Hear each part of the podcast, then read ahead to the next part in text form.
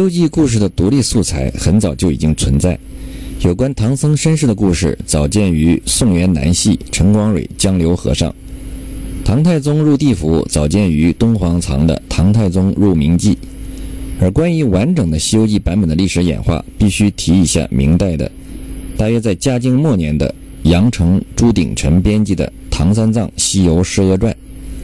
其开篇诗为“混沌未分天地乱”。渺渺茫茫无人见，自从盘古破鸿蒙，开辟从兹清浊变。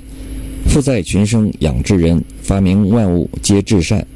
欲知造化会元功，须看《西游释厄传》。对比《西游记》最终版开篇诗为：“混沌未分天地乱，茫茫渺渺无人见。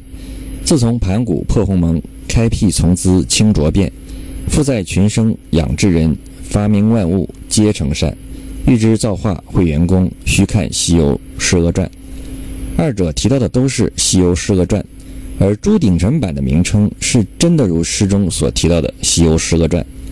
从内容总体来看，《西游释厄传》比最终版《西游记》要简单，但框架类似。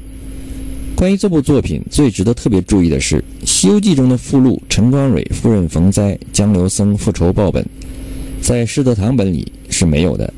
而在《唐三藏西游释厄传》中，则是专门用以整卷来讲述，即卷四。这与元代的《西游记》杂剧里唐三藏的身世是作为主线来描写的形式是一致的。杨景贤的《西游记》杂剧第一本第一出《知官逢道》，第二出《逼母弃儿》，第三出《江流认亲》，第四出《擒贼雪仇》。释德堂本中是没有关于唐僧详细身世的内容，也就是我们现在看到的附录的。但是在这之前，唐僧身世的内容却又是重要的故事情节，而目前我们常见的人民文学出版社出版的《西游记》中，则有了这个附录。但在这之前的版本并没有附录，附录的内容位于第九回的位置，而这个附录源自于一个重要的《西游记》版本，明末清初汪象旭的《西游正道书》的第九回，而这个第九回最早却见于嘉靖末年的朱鼎臣的《唐三藏西游释厄传》，其内容里有，金雀是。大唐太宗皇帝登基，改元贞观，此时已登基十三年，岁在己巳。这和后来的内容一致，尤其是撰写有原本根本不存在的贞观时期的己巳年，而非真实的历史上贞观元年玄奘开始计划西行。这被认为是绕过历史上真正的玄奘高僧的敏感避讳而做的一个刻意的假写。这个唐三藏西游释厄传争议也十分大。其内容与最终版《西游记》相比，最大的特点是写到降服金角银角后面的内容，以极为简单的一卷七回概括带过。而最终版《西游记》还有六十五回的大段篇幅，尤其值得注意的是，里面没有贬到最为直接的车迟国一段，从黑水河直接跳到了独角寺的故事，而金角银角之后也没有乌鸡国道士害国王的故事，似乎刻意回避什么。看起来《唐三藏西游释厄传》像是释德堂本的简写，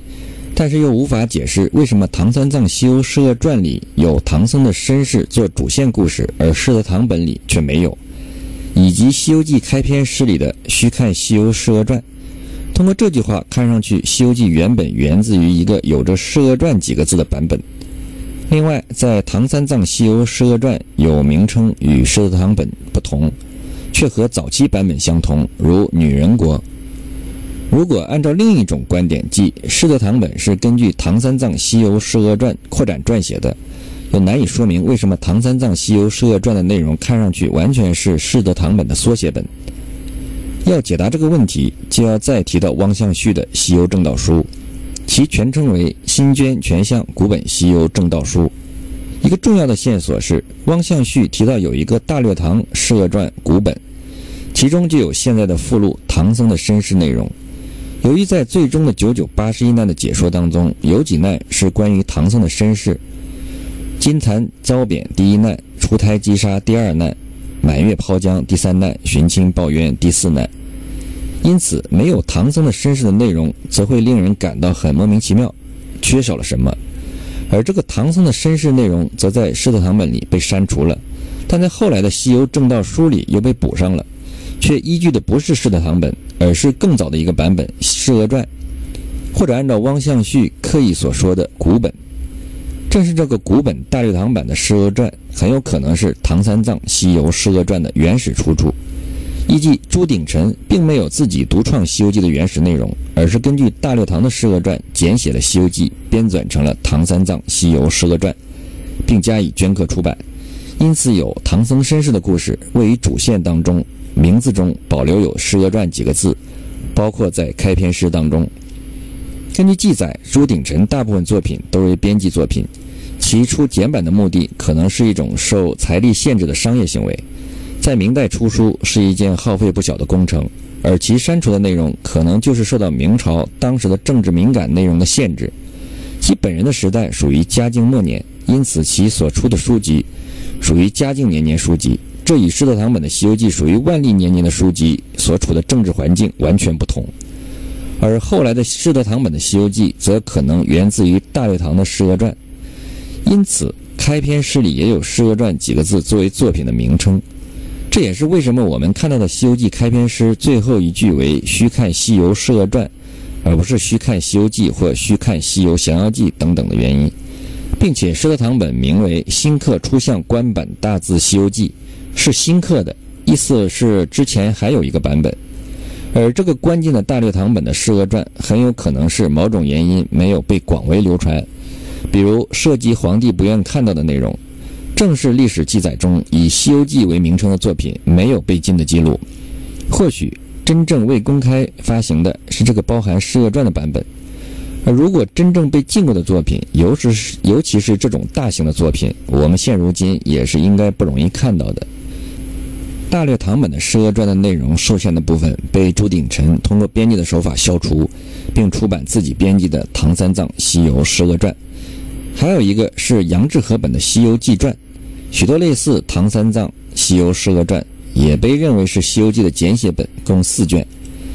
比较一下施特堂本《西游记》，朱鼎臣的《唐三藏西游释厄传》，杨志和的《西游记传》，取经路上的故事顺序，三者的显著区别在于，朱本和杨本中与释本对应的四圣试禅心的情节，都是观音、试探、师徒几个人，而不是骊山老母、观音、文殊、普贤四个人。而诸本当中刻意删去了道士作恶明显的情节，车迟国和乌鸡国，这或许说明其存在于早于万历施特堂本的重道的年代，即嘉靖年间。这里需要提一下圣于斯所读版本，周迪九十九回抄本，周迪百回本。圣于斯字子公，父号修安，南陵人，出生于明神宗万历二十五年，即一五九七年。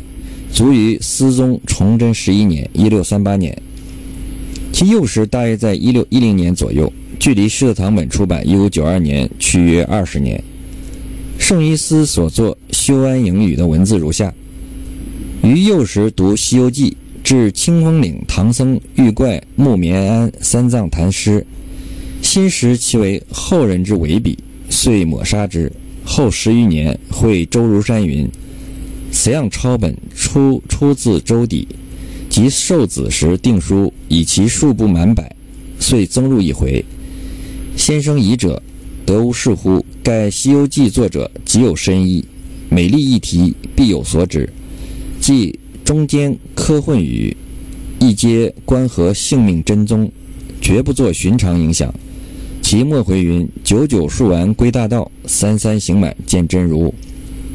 三三九九正合九十九回，而此回为后人之伪笔，决定无疑。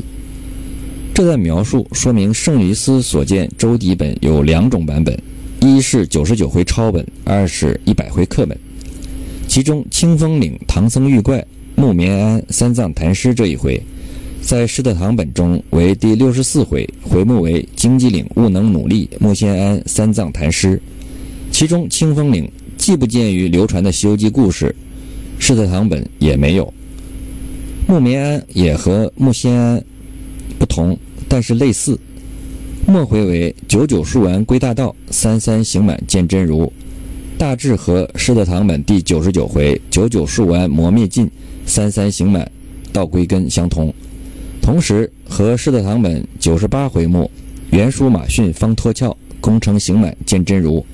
也有相同之处。由此可见，圣伊斯所读本和施特堂本既有不同，又有着明显的类似对应关系。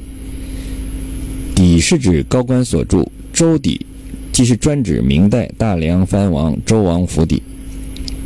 艺记曾经有一个课本出自周王府的抄本，也是一百回本。这与施特堂本序所提，或曰出今天黄河侯王之国，或曰出八公之徒，或曰出王自治。其所说的出自王府或王府人之手，有共通的地方。世德堂本出版时曾为之定校，制其卷目，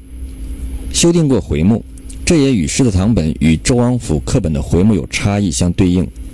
因此，世德堂本有出自周王府本的可能。《西游记》初次大规模刻版，世德堂版正文每卷首第二行下题。华阳洞天主人教第三行下题金陵狮子堂子行，其中卷九、十、十九、二十则题金陵荣寿堂子行，卷十六则题书林熊云斌重妾。判断这并非是初刻古本，在他之前可能有官版大字《西游记》，而官刻是其原本。明代官刻本包括两京国子监、中央各部院。内府各监、各藩王府、各布政使司、各府州县各级各地学校，综合陈元之序，其中的或曰出今天黄河侯王之国，或曰出八公之徒，或曰出王自治。显然，《西游记》之前版本应当出于王府官刻本。官刻本的书籍由于财力雄厚，一般书品都比较考究，具有字大行书、开本宽大、纸墨精良。装潢铺陈等特点。世德堂本新刻出象官版大字《西游记》，全书正文今存，不含图，共一千零二十九页，实际字数约近六十万。这在当时是一项浩大的工程，价格也比较昂贵，普通百姓很有可能不太会大量购买。因此，后来其他人还出了删节版。明朝的删节本有《唐僧西游记》。又提二刻唐三藏西游记，署名是华阳洞天主人教。杨敏斋本新捐全相西游记传，是四十余万字。另外，西游记还有六种轻刻本，有的被作为了我们目前看到的最终西游记的版本的参照，有汪象旭的西游正道书，陈世斌的西游真全，张书生的新说西游记。刘一鸣的《西游原旨》，张含章的《通义西游正旨》，韩京子的《西游记评注》，一些评注本对成书的影响不大，只是一些后来的见解和点评。正是这些历史上不同时期出现了许多版本的内容，为现在看到的《西游记》提供了重要的框架、素材和启发。经过最终的再加工，成就了一部浩瀚多彩的作品。